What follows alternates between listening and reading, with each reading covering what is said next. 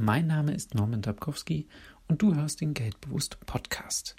Wenn das Geld klamm ist, dann bedeutet das, dass kein Geld da ist oder sehr wenig davon da ist. Der Ausspruch, das Geld ist klamm, kann sowohl Privatpersonen wie auch Unternehmen und Banken betreffen. Wenn bei einer Bank das Geld klamm ist, dann ist die Kreditvergabe meist mit strengeren Auflagen verbunden.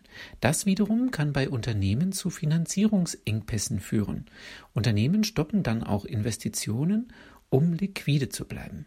Und daraus wiederum kann ein wirtschaftlicher Abschwung resultieren, der dann auch Arbeitnehmer betrifft, unter Umständen durch Kurzarbeit oder durch Kündigung.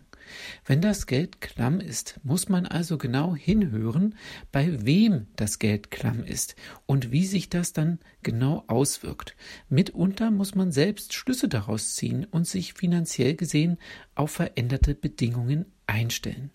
Was verbindest du mit dem Ausspruch, wenn das Geld klamm ist?